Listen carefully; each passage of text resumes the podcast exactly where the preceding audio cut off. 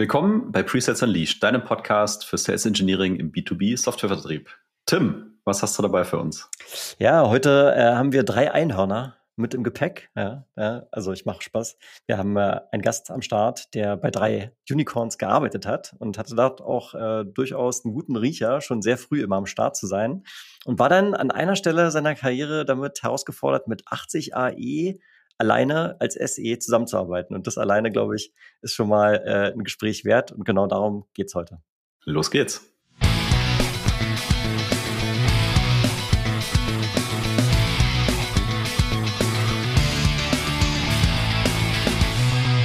Ich bin Tim. Ich bin Jan. Gemeinsam etablieren wir Weltklasse Presales im deutschsprachigen Raum und machen dich zum Sales Engineering Rockstar. Wir helfen dir, deine Presales-Fähigkeiten zu entfesseln und kontinuierlich weiterzuentwickeln. Für mehr Spaß in deiner Rolle, höhere Winrates und begeisterte Kunden.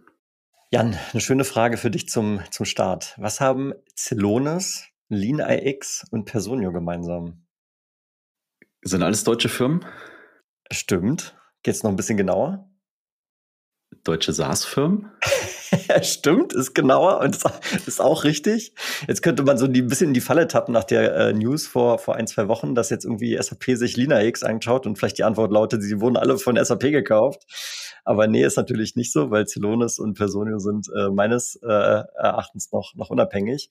Wenn ich nicht falsch informiert bin, sind das alles drei ähm, Unicorns, wie man so schön in der Investorensprache sagt, nämlich also Softwareunternehmen beziehungsweise Unternehmen, die es geschafft haben, über eine Milliardenbewertung hinauszukommen. Und gleichzeitig sind sie deutsch. Das heißt, da kann man schon mal äh, auch mal ein bisschen stolz drauf sein, dass wir es in Deutschland geschafft haben, solche tollen Unternehmen aufzubauen. Und wir haben heute wirklich einen ganz besonderen äh, Gast bei uns, der nämlich bei allen drei dieser Unternehmen als, und jetzt äh, halte ich fest, Jan, als Sales Engineer gearbeitet hat. Also das ist wirklich ähm, ein spannender Lebenslauf und deswegen auch äh, einer der Gründe, warum wir gesagt haben, lieber Nico Pascha, komm noch mal zu uns und erzähl uns. Und damit herzlich willkommen im Podcast. Ja, hi zusammen, freut mich. Hallo Nico. So, und äh, jetzt äh, haben wir ja schon ein bisschen äh, darüber gesprochen, wo, wo du schon Zeit verbracht hast. Und äh, was ja auch wirklich bezeichnend ist, dass du bei deinen Arbeitgebern, wenn nicht einer der ersten, sogar der erste Sales Engineer äh, warst, ähm, sowohl bei Celonis, Linux, Personius und korrigiere mich, wenn ich da falsch liege. Und das ist ja schon auch eine ganz besondere Situation, wo man da vielleicht auch Lust drauf haben muss. Sozusagen, ich bin jetzt hier mal the first man on the ground, first woman on the ground, in deinem Fall natürlich man.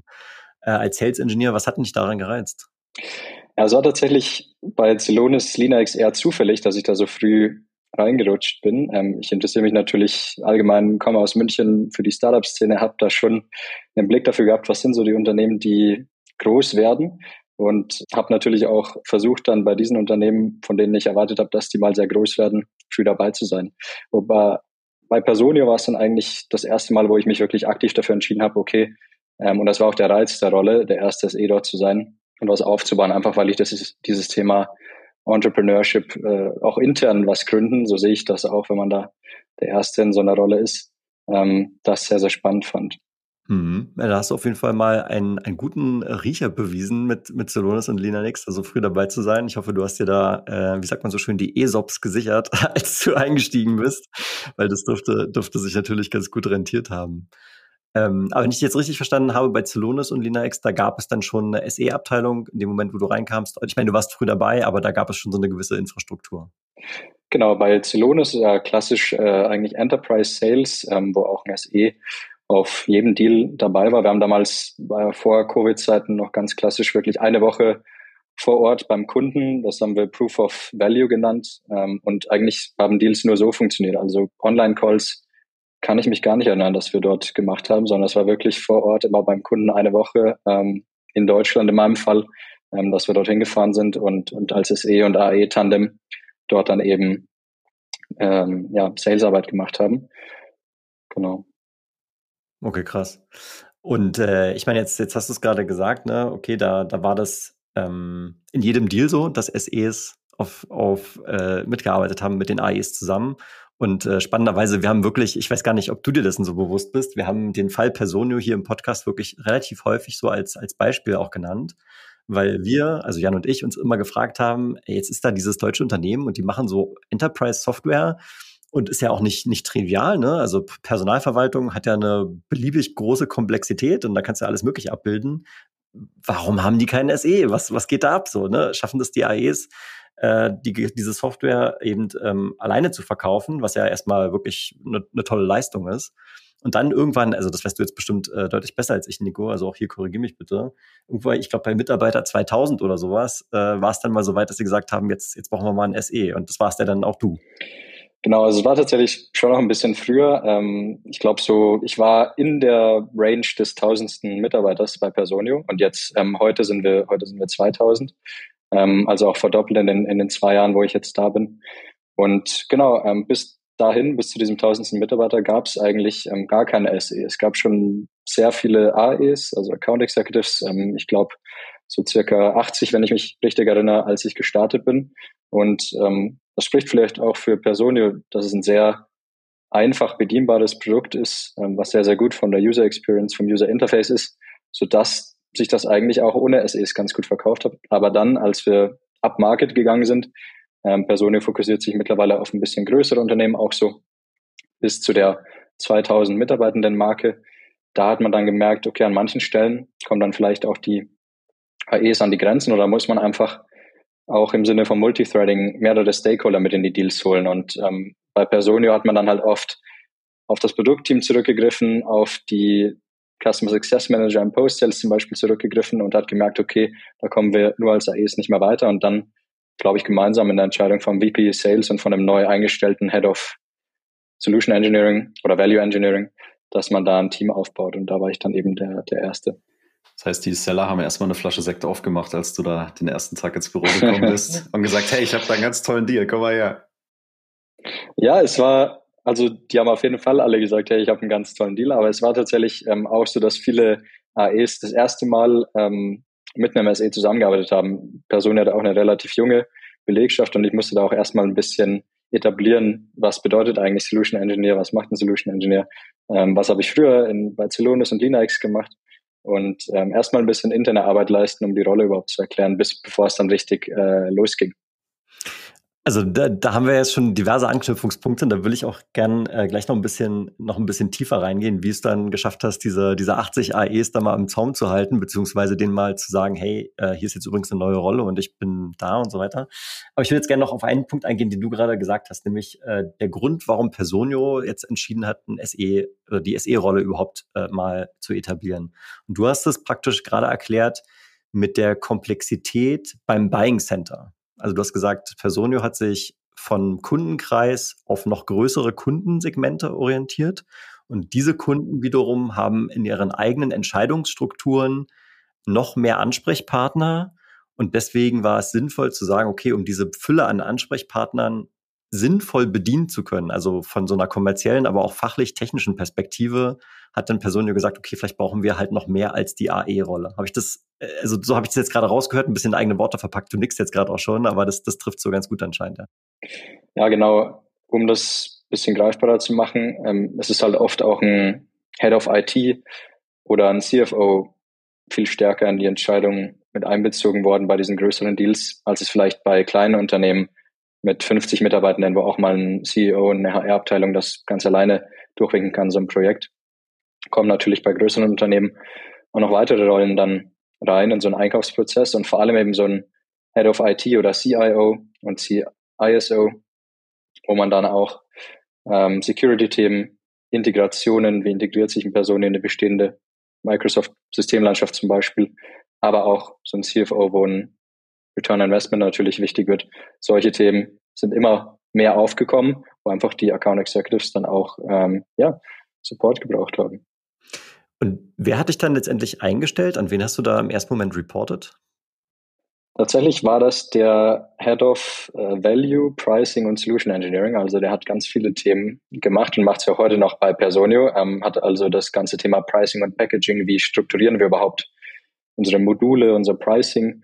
Ähm, das hat er gemacht und er kommt eben von Firmen wie Dropbox und Salesforce und hat dort Value Engineering gemacht, also dieses Thema Business Cases, Return on Investment und war sozusagen neu zum Thema Solution Engineering, wusste aber durch seine Arbeit als Value Engineer, weil er eben eng mit den Solution Engineers zusammengearbeitet hat, okay, das, da brauchen wir auch die, die technische Brille neben der Value Brille und konnte dadurch auch ganz gute, wenn ich das so also sagen darf, Hiring-Entscheidungen dann, dann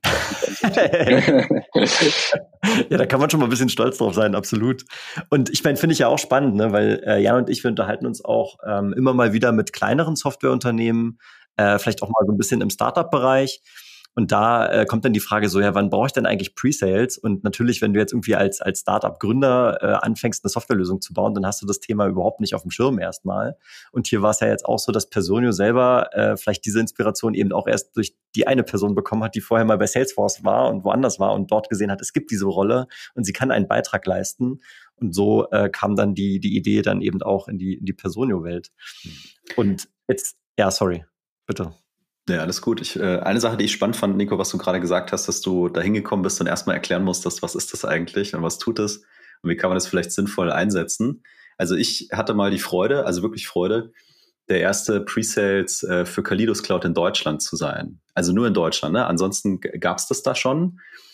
Aber ich habe irgendwann festgestellt, ich habe eigentlich eine identische Herausforderung. Ich musste zwar nicht mehr erklären, was ist jetzt so Pre-Sales, das wussten die schon so ungefähr, aber wie setzt du es am effizientesten ein und wie kannst du am besten auch engagen mit den Sales und wie suche ich jetzt aus, was ist eine gute Opportunity, dabei extrem viel Arbeit noch zu machen, obwohl die diese Rolle global äh, schon hatten, auch mit einer Reporting und, und, und vorgesetzten Struktur und so weiter. Das hat mich im ersten Moment sehr schockiert und im zweiten Moment sehr gefreut, weil ich konnte es dann auf einmal ja selber gestalten, ähm, weil ich halt der Einzige war, der, der da saß. Also da, das hat mich so ein bisschen an die ersten Tage bei Kalidos in Deutschland erinnert.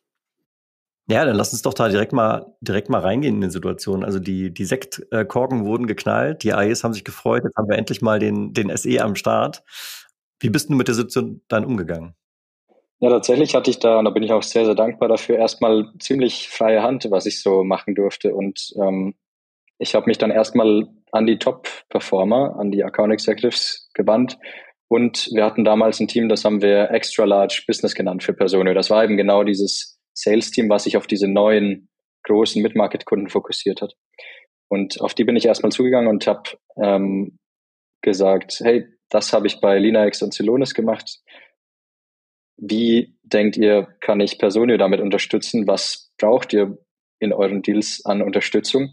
Und habe nach diesem ersten Gespräch ein Point of View gebaut.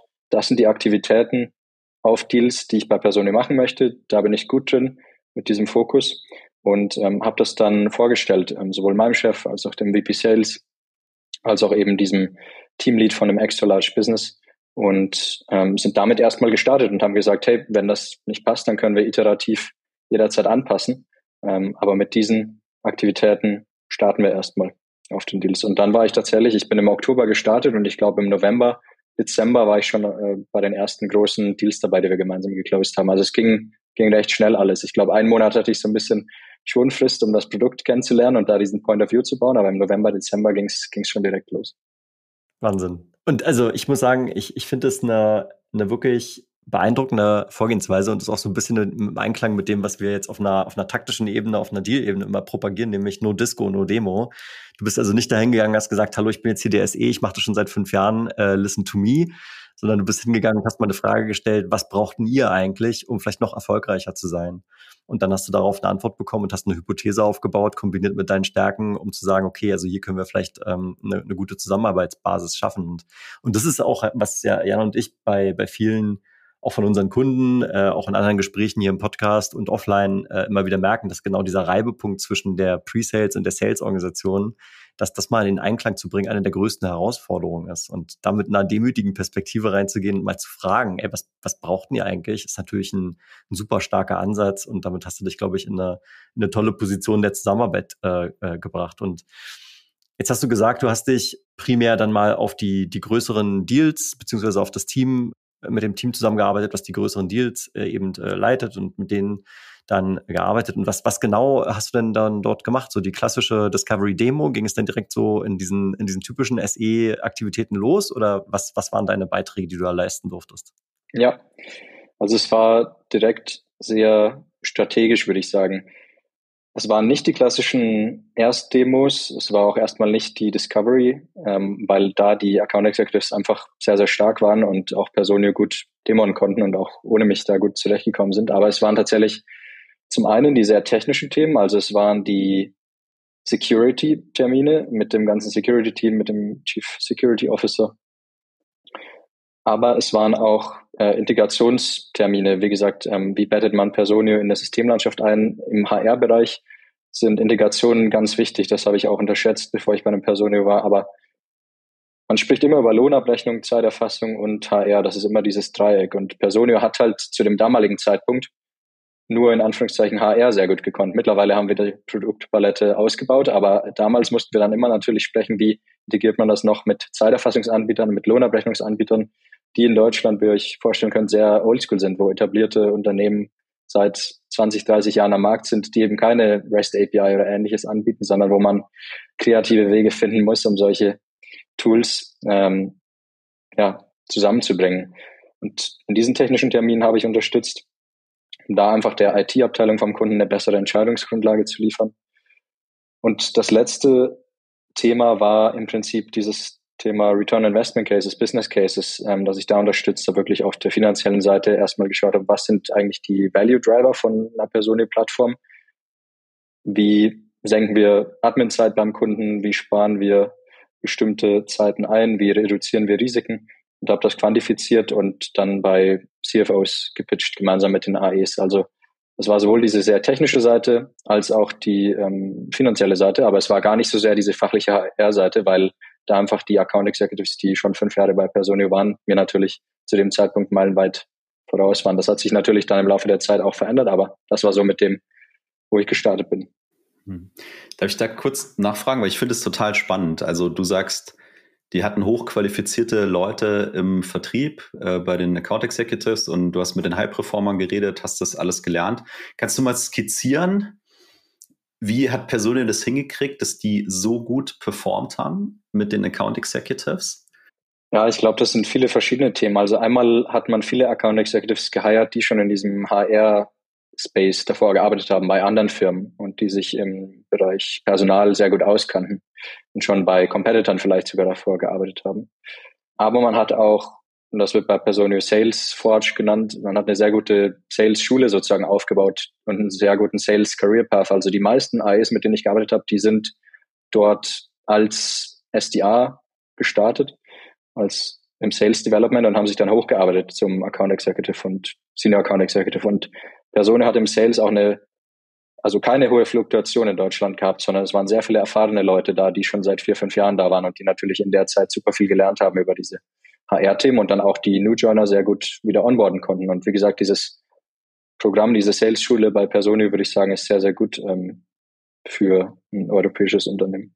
Ich finde es total spannend und wenn du sagst Sales-Schule, dann sind da auch so die soften Themen drin, Discovery machen und, und, und Demo genau. machen und so weiter. Demo und machen. Das, gutes Hiring dazu. Mir geht's total ins Ohr, weil wenn du sagst, auch fünf Jahre sind die Leute dabei, finde ich, ist eine lange Zeit für einen AE in einem SaaS-Unternehmen. Ja.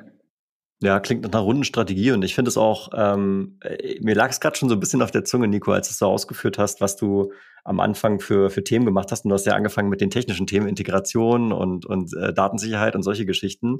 Da lag mir schon die Frage auf der Zunge, ja, okay, wie hast du es jetzt eigentlich verhindert, sozusagen so als, als Techie abgestempelt zu werden, was ja als SE durchaus mal schnell passieren kann. Ne? Also in vielen Fällen ist man dann sozusagen der Demo-Monkey, in anderen Fällen ist man immer der, der die Security-Questionnaires ausfüllt, wo ich dann sage, okay, das ist äh, sicherlich notwendig und ist auch fair, dass das vielleicht auch bei uns im Verantwortungsbereich liegt, ist aber in seltensten Fällen etwas, was so eine Person so richtig zum Aufschreien und Jubeln bringt, wenn man sagt, okay, ich hätte auch gerne einen Job, der mich irgendwie herausfordert, den ich spannend finde, wo ich einen sinnvollen Beitrag leiste. Nicht sagen, wollen, dass jetzt die Sachen nicht, nicht sinnvoll sind, aber es ist halt ein bisschen eindimensional. Ne?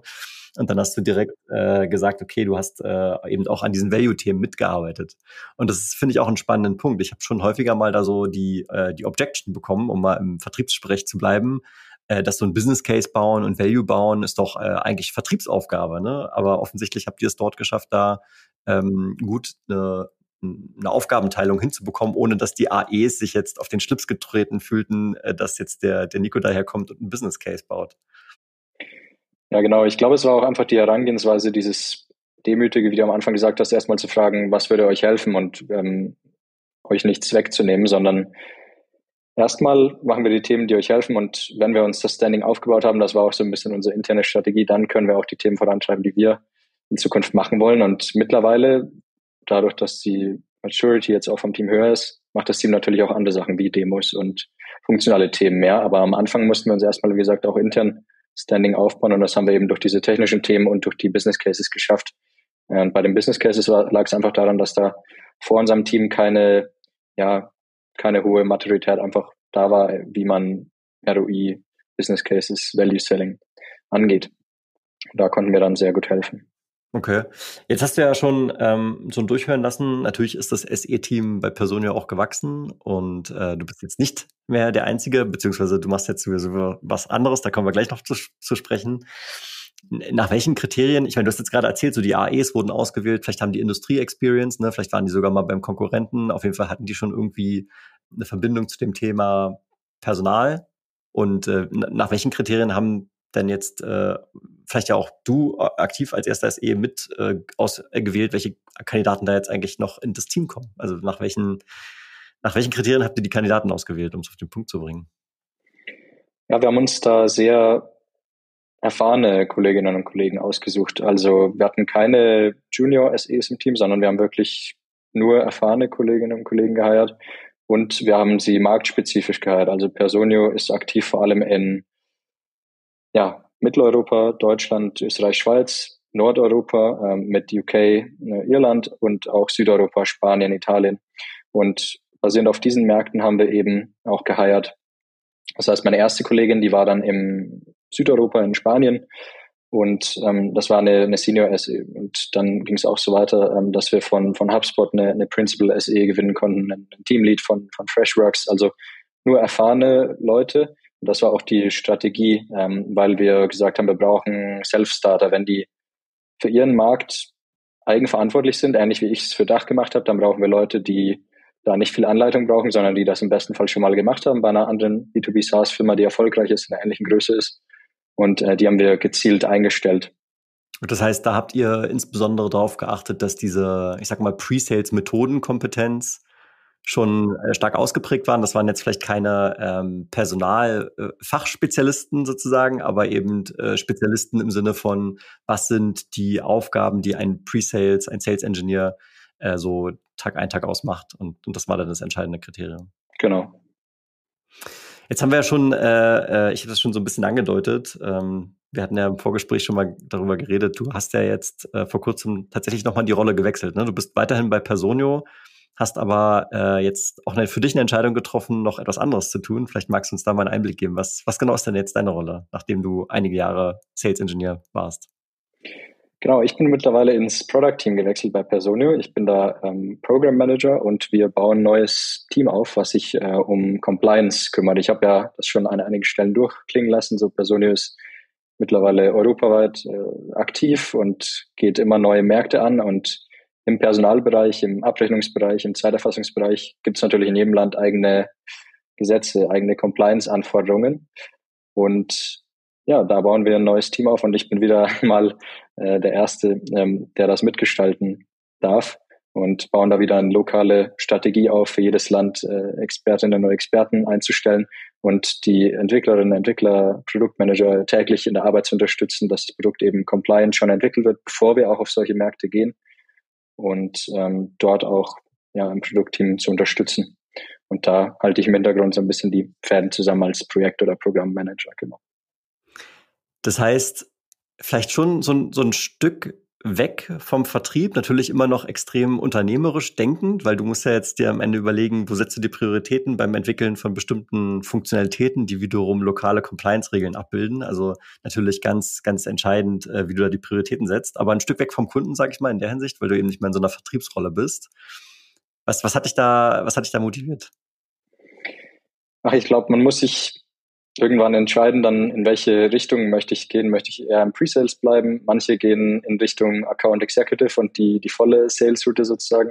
Und manche gehen eben ins Product. Und ich habe das speziell bei Celonis auch ganz oft gesehen als erfolgreichen Karriereweg, wo ich damals ein, Teamlead äh, aus dem SE-Team, der ist dann später Director Product bei Celonis geworden. Und ich fand das super inspirierend und habe damals eigentlich schon gewusst, okay, das könnte ein möglicher Weg sein, weil ich ähm, damals schon wusste, auch wenn mir das heute Spaß macht, ich weiß nicht, ob mir das 10, 20 Jahre lang Spaß macht. Und selbst wenn das jetzt nicht klappen sollte im Product, dann glaube ich, habe ich die Kompetenzen aufgebaut, dann auch zurückzugehen ins Pre-Sales. Aber für jetzt gab es da intern eine sehr gute Möglichkeit eben mit diesem neuen Team.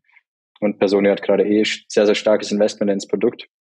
Viele Leute auch in den USA geheiert jetzt mit unserem New York Büro. Und da fand ich es einfach wieder spannend, bei was Neuem dabei zu sein. Ja, mega stark. Und ich, also ich finde das wirklich eine, eine, super Bereicherung, weil diese, die Karrierewege sozusagen, die hin zu, zu Presales und vielleicht auch weg von Presales führen, das ist so ein, auch so ein Thema, was ich hier im Prinzip seit Jahren im, im Podcast äh, wir begleiten. Wir hatten schon Leute, die vom SDR ins Presales gegangen sind. Wir hatten schon Leute, die vom Presales äh, zu Sales gegangen sind äh, und eben verschiedenste Kombinationen. Ich muss aber, glaube ich, sagen, du bist jetzt die erste Person, mit der wir hier sprechen, die aus dem Presales in eine Produktrolle reingeht. Von daher äh, auf jeden Fall schon allein deswegen mal eine tolle, eine tolle Perspektive, äh, die du hier dann mit, mit reinbringst. Und also wie, wie darf ich mir das dann vorstellen, um vielleicht mal auch ein bisschen auf die Rolle einzugehen? Äh, es ist dann so, du hast äh, Entwicklerressourcen sozusagen in, in deinem Team, du hast eine Roadmap für, äh, für die verschiedenen Länder und kannst dann, je nachdem, wie du die Prioritäten setzt, bestimmte Fähigkeiten und Features äh, bauen äh, und gestalten sozusagen. Ist das so eine faire Zusammenfassung oder wie, wie, wie darf ich mir den Arbeitsalltag bei dir vorstellen als, als fast der Product Owner, wenn man so will, oder Program Manager? Ja, es ist noch sehr frisch, muss man sagen. Und äh, diese Compliance-Themen, die sind natürlich schon bei Personio vorhanden seit, seit Jahren, aber eben individuell in den einzelnen Produktteams. Und jetzt wollen wir wirklich ein zentrales Compliance Center of Excellence sozusagen aufbauen, was diese Themen zentral ownt und da, wie gesagt, die lokalen Experten einstellen, ähm, die sich auch mit den Rechtstexten, die, die meistens auch einen Legal Background haben, ähm, die sich dann konkret um das Research und um die Unterstützung von den Produktmanagern küm kümmern. Und ich bin, wie gesagt, eher im Hintergrund. Ähm, ich habe keinen keinen Rechts-Background, sondern ich habe den, den Pre-Sales, den SE-Background und ähm, kann aber, glaube ich, genau mit diesen, ja, mit der Priorisierung helfen. Was fehlt uns aktuell auf der Produktroadmap? Was sind Blocker? Was brauchen wir? Ähm, und auch in welchem Zeitrahmen brauchen wir das, wenn wir an Go-to-Market in diesen Märkten denken und arbeitet da auch eben ganz eng mit unserem äh, Director Product zusammen, der diese Internationalisierungsstrategie leitet. Und ähm, wie gesagt, sehr, sehr frisch. Die ersten Wochen waren jetzt viel damit beschäftigt, Hiring-Profile zu erstellen und beim Hiring zu helfen, welche Leute brauchen wir denn überhaupt in den einzelnen lokalen Märkten. Und ähm, dann, wenn diese Leute eingestellt sind, dann geht's geht's richtig los dann mit der mit der operativen täglichen Arbeit. Ja, Wahnsinn. Also ich finde es auch unter, unter dem Aspekt, den wir ganz am Anfang ja schon hatten, äh, was für Unternehmen so in Deutschland entstehen und wie die wachsen. Und du hast ja selber gerade gesagt, in, in zwei Jahren äh, hat sich das dann die Mannschaft nochmal verdoppelt. Und jetzt geht's an die internationale Expansion. Also auch hier scheinst du wieder einen guten Riecher bewiesen zu haben, dir eine, eine Firma rauszusuchen, die, äh, die da echt auf Erfolg getrimmt ist. Ich glaube, hier und da links und rechts hört man auch mal so Gerüchte, okay, jetzt kommt doch mal vielleicht der IPO oder was. Aber wir, wir werden sehen, was passiert auf jeden Fall extrem spannend, hier mal deine Geschichte zu hören, auch in dem Kontext von, von Personio. Und äh, jetzt schaue ich nochmal auf meinen Co-Host, ob er nochmal eine spannende Frage auf Lager hat. Ansonsten habe ich noch eine letzte Frage für dich, Nico. Aber jetzt lasse ich mal kurz den Jan was sagen. Der guckt so. Ich habe keine Frage mehr, aber ich nehme auf jeden Fall mit, dass äh, nicht der einzige Karriereweg bedeutet SE und dann SE-Manager. Und da bin ich sehr dankbar dafür, dass, dass, wir mit dir hier ein cooles Beispiel haben, dass es äh, auch, auch ganz anders gehen kann und viel Spaß machen kann und sehr erfolgreich sein kann. Genau, und jetzt, äh, jetzt kommt meine letzte Frage an dich. Jetzt hast du natürlich ja der SE-Welt den Rücken gekehrt, Nico. Das ist natürlich äh, wirklich sehr schlimm und schmerzt ein bisschen. Nein, Spaß beiseite. Aber nichtsdestotrotz, das hast du ja schon gerade erwähnt, auch die, die, die Presales-Welt liegt dir noch so ein bisschen am Herzen. Und jetzt stell dir vor, du hast die Möglichkeit, an alle Preseller weltweit so eine WhatsApp zu schicken. Was, was würde da drin stehen? Hm, ich glaube, ich würde Ihnen mitgeben, dass wenn man heute im, im B2B Presales ist, vor allem bei Softwareunternehmen, dann geht es einem eigentlich richtig gut. Und äh, ich glaube, das muss man sich manchmal nochmal in Erinnerung rufen, dass es, glaube ich, ein zukunftssicherer Job ist, dass äh, wir trotz AI und so weiter Menschen weiterhin von Menschen kaufen werden und da der Need für Experten und Expertinnen im Pre-Sales ist. Und ähm, ich glaube, wir können alle damit äh, gut leben. Äh, und das habe ich auch gelernt von dem Patrick Pissang, den ihr, glaube ich, auch schon mal hier im Podcast hattet, ähm, der, der mir das mal mitgegeben hatte bei einem Linux-Workshop ähm, dass man, glaube ich, sehr, sehr dankbar sein kann und dass dann auch solche Situationen, wenn man mal einen schwierigen Tag hat, einen schwierigen Kunden, einen schwierigen RFP und so weiter, dass das eigentlich ein Luxusproblem ist. Wir können uns alle, oder wir haben uns alle dafür entschieden, im Pre-Sales zu gehen und ich finde es nach wie vor eine der coolsten Rollen im, im Tech-Bereich oder allgemein im Berufsfeld und ich glaube, äh, das muss man sich manchmal wieder in Erinnerung rufen, wie dankbar da man eigentlich für sein kann. Und dass man jederzeit alles ändern kann, wie in meinem Fall auch. ja, absolut. Also sehr erdende Worte und äh, Shoutout gehen natürlich auch an den, an den Patrick Pissang. Vielen Dank dafür, Nico. Und schön, dass du hier warst. War, war, war eine tolle Bereicherung, hat mir Spaß gemacht. Und äh, somit sage ich, das war für dich Pre-Sales Unleashed. Das ist dein Podcast für Sales Engineering im B2B Softwarevertrieb mit Jan und Tim. Und wenn du und deine, dein Pre-Sales-Team da vielleicht mal daran interessiert sind, die Fähigkeiten auch zu entfesseln und äh, ja, dann spricht uns einfach auf LinkedIn an. Da sind Jan und ich natürlich immer aktiv. Schön, dass du wieder mit dabei warst und bis zum nächsten Mal. Ciao, ciao. Danke, Nico. Ciao, ciao. Ciao.